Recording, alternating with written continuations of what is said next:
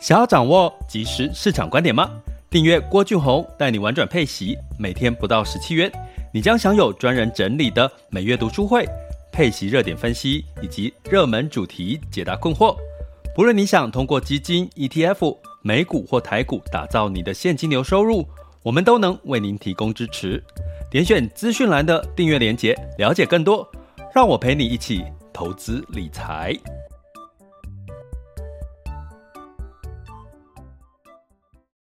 这里是完全配息笔记，投资讲白话，我是郭俊宏。今天是二零二一年的五月十七日，那这几天应该大家都必须要乖乖的待在家里哈，就是如果如果没有上班的问题，或者是在家上班，呃，尽量不要出门嘛哈。那最近应该这个电商外送平台应该是最最赚钱的时候哈，因为大家就是。都在像最近这昨天就大概订这个外卖就可以订订个一两次以上吼，那其实我觉得很方便呐，但是其实好像老一辈的人对对这件事情就不太能接受吼，就一直想要就一一方面就不出门，要不然一出门就是就是要出门去买吼就。就好像对这个这个线上这件事情，好像总是一有一种没有安全感的感觉哈。那讲到安全感，就是应该最近也是大家普遍的一个心态哈。就是不管是对于股市，不管是对于工作，因为如果真的封城的话哈，可能这可能是一个月的事情哈，可能要大家。大家要奋奋战哈，甚至有可能会工作收入这个公司停业啦，工作收入中断呐，好，甚至你是开公司的，可能要有亏损呐，然后呃，可能在这个投资的部分也有亏损的机会哈，那担心这个疫情在周遭，所以呢，很多人去抢，看到最近的新闻，很多人去抢这些。泡面或者是卫生纸哈，那其实我的逻辑，其实我我也有抢哦，我我我必须讲，我也是一般人，但是我抢的是什么？我只有因为我刚好卫生纸快用完了，所以我去用外送的方式去。买了这个一袋的卫生纸，一袋而已哈。那原因是第一个快用完了，第二个我觉得未来纸浆应该会涨价哈，因为现在木材涨价嘛，然后运输成本涨价，在这个疫情的情况下，那通常这种所谓的低单价的哈，跟各位讲一个逻辑哈，就是这种低单价的，像卫生纸低单价，它占的体积又很大，它不可能给你压压压扁，对不对？所以它在货运的部分通常会被第一个剔除的，也就是说被排在比较后面。在运输的部分，它通常会把这种高单价、利润高的这些产产品，然后又小，比如说晶片哈这些的哦，小但是高单价、利润高的哦，成本高的哈，它它的相对的它利润也运输的利润也比较高，会优先运送的这样一个概念哈。所以我觉得接下来可能这个纸木材、纸浆哈这种。可能还是会有一定的上涨的一个可能性。其实我们之前有提过了吧，原物料这个也是类似的这个概念的哈。那当然不是，我是鼓励大家去买卫生纸，我只是说从这个逻辑，我其实只也只有买一袋而已，我没有买一堆哈。那所以，我只是要跟各位讲说，其实从这边来讲，我们其实还是可以推测这些所谓的呃。木材、纸、然后软性作物这些商品之类的，它还是会有这个因为疫情关系所带来的一个可能的涨价的一个可能性哈。那从另外一个角度呢，我今天其实也要跟各位分享的，其实是大家在怕什么？我觉得大家可以趁这个时间点哈，好好去思考一下你们在怕什么。老一辈的其实不是从疫情这个时间点，从早很早之前就是这种那种战后婴儿潮，这个这个老一辈的哈，基本上他们很习惯在家里储储粮。我我我我老实说，我出卖我爸妈，我爸妈就是属于会在家里储粮的那种人哈，就是说可以买，可以一个冰箱整个都塞满满的，而且是双门的那种冰箱，不是单门的。然后那个塞满了之后呢，其实都会忘记自己就是买的那些东西，然后就可以放很久。所以 基本上我出卖了我爸妈哈，但是基本上好像很多的人的这个家里长辈都有这个习惯哈，就是安全感的问题哈。那同样的，其实每个人都会有安全感。你看最近的这个赶快去采买泡面这些的哈，也引发了很多很有趣的一个笑点。但是从真正的你从深层去看呢，我觉得其实虽然这个台湾人民都活在这个所谓的小确幸，其实大家其实是有不安全感的。你不知道同不同意哈？不管从老一辈一直到我们这一辈，那个不安全感其实来自于这个很多对未来的不确定因素。那这个疫情当然，其实到目前为止，你会看到的是不让我们害怕的是不确定的状况，到底接下来会越来越大，还是就被控制住了哈？所以呢，我其实整理了我自己的一些心得哈，就是第一个就是希望大家就是第一个，其实媒体一定会。讲的比较一直在重复这些事，那我们会开始恐慌哦，因为一直产生。可是你要提醒自己，其实因为现在媒体是二十四小时都在报新闻，然后你的手机就会一直通知啊，不管是来自联合报、来自自由时报、来自新闻网、哈苹果什么的，你会一直看到。可是其实都是同一则的几率比较高，所以你就提醒自己，它是重复报道，也不用特别去担心。那另外，我们从这个是媒体的立场，那从官方的立场呢，他要做的是什么？他其实是。要稳定民心，跟这个避免股市有太大的波动，他通常就会讲得比较保守跟稳健一点哦。所以通常你看到官方报道，你就自己可能提高这个风险的等级，自己稍微去增加一点这个危险等级的分量哈。那当然这是目前这个整个台湾在发生的事情，那全球的市场还没有到这样子的一个情况。呃，或者是其他已经疫苗，比如美国的施打率已经达到八成了，那所以这样的情况下，你适度的投资分散风险，那利用这个时间点去想说，哎，你到底现在害怕的是什么？你害怕的是收入中断没有钱，还是你害怕的是你现在投资就是这这段时间的这个亏损？哦，如果只是短期的亏损，长期是会再回来的，就像去年的三月一样。那你要不要害怕？如果你还是害怕，是不是因为你的钱是来自于借钱来的，吼，或者是你这些钱是你接下来很快就要用动用到的生活的一些必要的费用，吼，所以呢，你就会开始产生害怕，吼，所以呢，在这个时候你就要去厘清这件事情，厘清自己的现金流，哦，那建议呢就是增加你自己的这个现金流，吼，所谓的被动收入，不管你是这个存股或者是所谓的配息的收入，吼。那你也甚至要提醒自己说，哎，其实这是是这个事件一定会有结束一天嘛？因为现在现在今现在跟去年最大的不同，其实是已经有疫苗了哈，只是我们疫苗什么时候开始施打？你以美国的状况在施打之后，它的整个确诊比例就一直在降低，死亡率也一直在降低。哦，对，那另外一个大家可以提醒自己的是，其实目前的这个新冠疫情的致死率其实是死亡率其实是比比较没有那么高的吼。哦，当然是比流感来的高，但是比一般的致死率来讲，还没有出现一个所谓很恐慌的一个状况，所以大家也这也是可能大家会有一个一个一个稍微有一点点缓和的情绪，就是说，诶，现在的虽然很多人确诊，可是好像没有传出死亡的这件事情哈。但是呢，在投资的市场里面，总会有慢慢的呃，因为市场的干扰，慢慢浮现买点。那你在这个时候害怕的话，适度的做什么？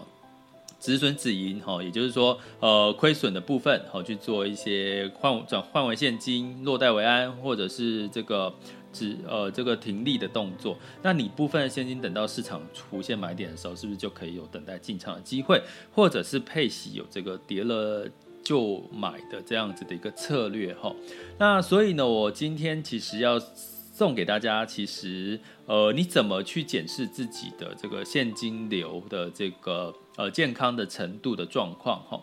那第一个呢，就是保留六个月以上的这个急用金哈，因为根据这个专家试算，大概你有六个月之内的这个急用金，你就可以从容的去面对这这中间你突如其来发生的一些收入中断的一些问题，好，比如说找到解决方法，或者是呃可能去换到更好的工作模式哈，至少六个月哈，你去检视一下你有没有六个月的急用金哈，这个急用金就是你每个月的支出哈，或者是每个月收入乘以六个月。月哈，这样子的一个一个收入比例。第二个呢，去看到的是说，诶，那你的这个负债比例有没有过高哈？那负债的比例呢，大于零点五，也就是说你的总资产，哈，总负债去除以你的总资产，哈，那如果是大于零点五的话，那基本上呢，就代表你的负债成本过高，利利息成本过高。那你如果现在还有余力的话，就去找一些利率，因为现在利率很低嘛，哦，负债你去做一些转贷的动作啦，哦，应该也比较容易啦，哈，因为这个现在很多纾困，哦，或者去还掉一些负债，哈，也是一个方法。那第三个要建议大家就是，那检视你的这个被动收入的状况，哈，那通常你的被动收入如果可以。如果可以支付你每个月的必要开销，其实你基本上就不用担心工作收入如果万一中断的时候怎么办，对不对？你有被动收入嘛，稳定的被动收入去付每个月的钱，就算这三个这一个月了哈，讲这一个月突然之间这个月的收入中断，那你是不是还是可以不用担心嘛？哈，你的心就不会害怕，你就会更好好的去投资。那所以呢，其实配息收入跟呃关键的它的要点就是稳健的现金流，所以我在。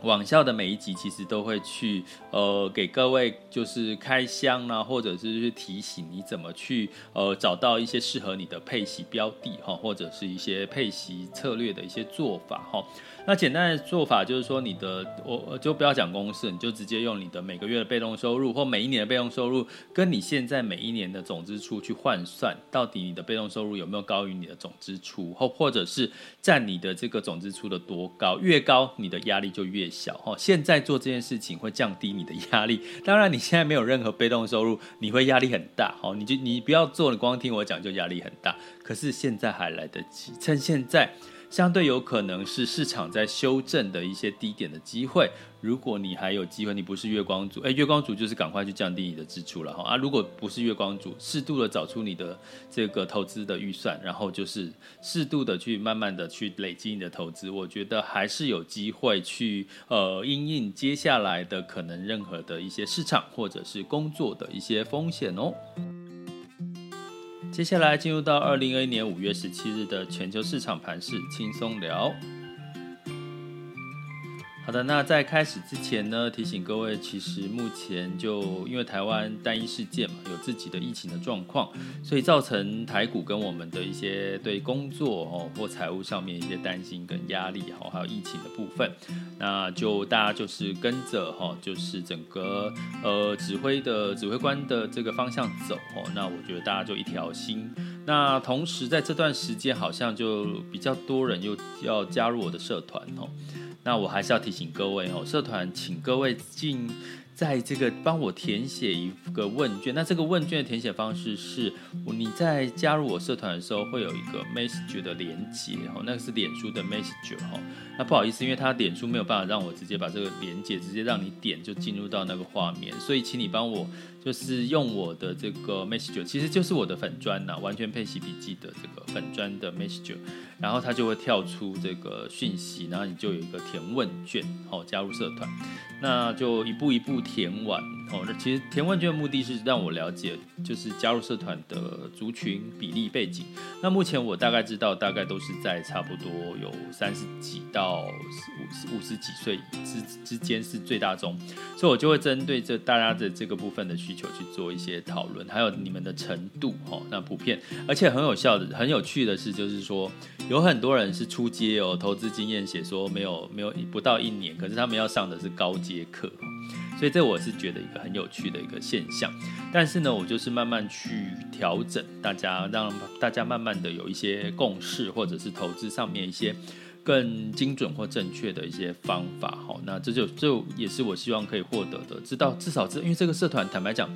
真的没什么鸟用。什么叫没什么鸟用？就是说它其实只只是让我放了文章，放了什么讯息，那。其实你们就是在里面，如果你们要发问问题，或者是你们要留言或什么按赞，其实都是你们决定的。所以在这个社团里面呢，其实我觉得好像也只能做这些事情哦，好像直播或什么，好像也其他也不能做哦。所以其实我希望至少这个比较愿意加入社团，至少你真的是有兴趣学习一些投资理财或配息的这些。呃，操作哦，所以基本上呢，至少让我了解是哪些族群，让我有一些数据可以参考，我后续的一些相关的做法跟主题怎么定哦。那麻烦就真的啊，如果没有这个填写问卷的话，我可能会先提出哦，在这边就先跟各位说声抱歉。好了，那在这个上周五的时候，其实美股是上涨的哈，道琼、S M P 五百、纳斯达克分别上涨一点零六、一点四八跟二点三二哈，所以照理说。上周哈这个美股上涨呢，应该台股今天也会涨哈。可是台股就是现在单一事件嘛，哦，就是就是整个我看一下哈，目前的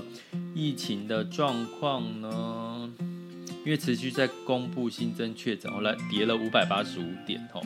然后台积电跌了十三块了五百四十四哈，所以基本上是一个恐慌了哈。那但是你看美股已经。拉不起台股了哈，那为什么台股会涨？是因为通胀的降一律降温哈，是让这个道琼啊、纳斯达克涨最多哈，都上涨了哈。那这个我跟各位提过，通胀有分短期的假性通胀，是这一段时间是这样，可是接下来下半年就进入到长期通胀哈。真的详细的节奏，我在网校里面已经跟。呃，带郭老师带你玩转配息已经有讲过这个节奏，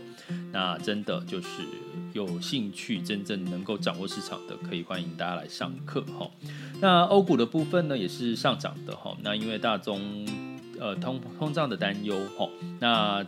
最近的欧股呢，反而是反弹的哈。那大宗商品价格稍微回落喽。那当然回归基本面来看哈，欧股的表现还是不错。泛欧六百上涨一点一九 percent，英法德分别上涨一点一五、一点五四跟一点四三，都有一个 percent 以上的涨幅哈。所以其实欧美股市都表现得不错。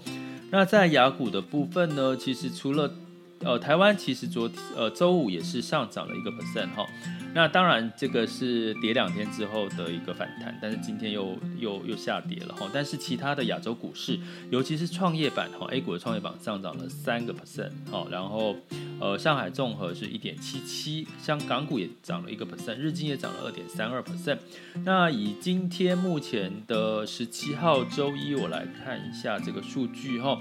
那目前呢，恒生指数是涨了零点三九，时间是十二点二十二分哦。那上证指数涨了一点零二，那已经上涨到三千五百二十六了，其实是一个多头的讯号。三千四是它的这个 A 股上证的一个压力点哈，之前有差有跌跌了一下，当然又站稳了哈。那最近回到三千五，其实是慢慢恢复多头。那成交量有再上来的话，其实对 A 股是一个比较有利的表现。那在这个深圳指数也上涨了两二点一八九 percent 哦。那我来看一下创业板，创业板的表现呢，呃，也是二点九六，接近三个 percent 哦。昨天涨，呃，上周五涨三，今天涨了接近三。日经指数下跌一点四三，南韩下跌零点九四，所以 A 股开始有一些一落后逐底反弹的的的情绪出来了哈。提供给各位参考哦，好不好？那在能源的部分呢？布兰特原油上涨二点四七 percent，来到六十八点七一。那跟以色列跟巴基斯坦，哦，对，巴基斯坦发射了飞弹，哦，然后呢，相对来讲的空袭造成，当然油价战争，通常油价就会涨，哦，但是六十八点七。关键是六十八之后会不会再往上走？哦，值得关注一下哦。那金价的部分呢，来到一千八百二十七点四美元，上涨零点二哈。那当然是这最近的金价上涨都是跟通膨略有关系，原物料略有关系了哈。那如果在我们定调最近是假性通膨，那可能在下半年哦，最近市场修正，可能下半年还有还有原物料还有还有还还有题材的机会哈。那在这个这个汇市的部分，美元指数九十点三，稍微走弱。那美元兑换台币来到二十八点零六五哈，所以大家观望是台币有没有贬贬贬值的持续贬值哈？就在这段疫情期间，贬值代表外资可能出走的比例比较多哈。那相对来讲，我们就稍微要稍微警惕一点哈。那如果台币还是维持在一定的强势呢，那可能某种程度的汇率的支撑呢，可能代表可能对市场上面大家还是会比较觉得它这个疫情是比较偏短期、短期的现象。那美元兑换人民币来到六点四三六七，哈，人民币还是稍微偏强的一个情况。那以上的资讯呢，就提供给各位参考喽。那疫情期间，请大家保护好自己，就是保护所有人喽。那大家加油哈，一起度过这个短期的难关喽。这里是完全配奇笔记投资讲白话，我是郭俊宏，关注并订阅我，陪你一起投资理财。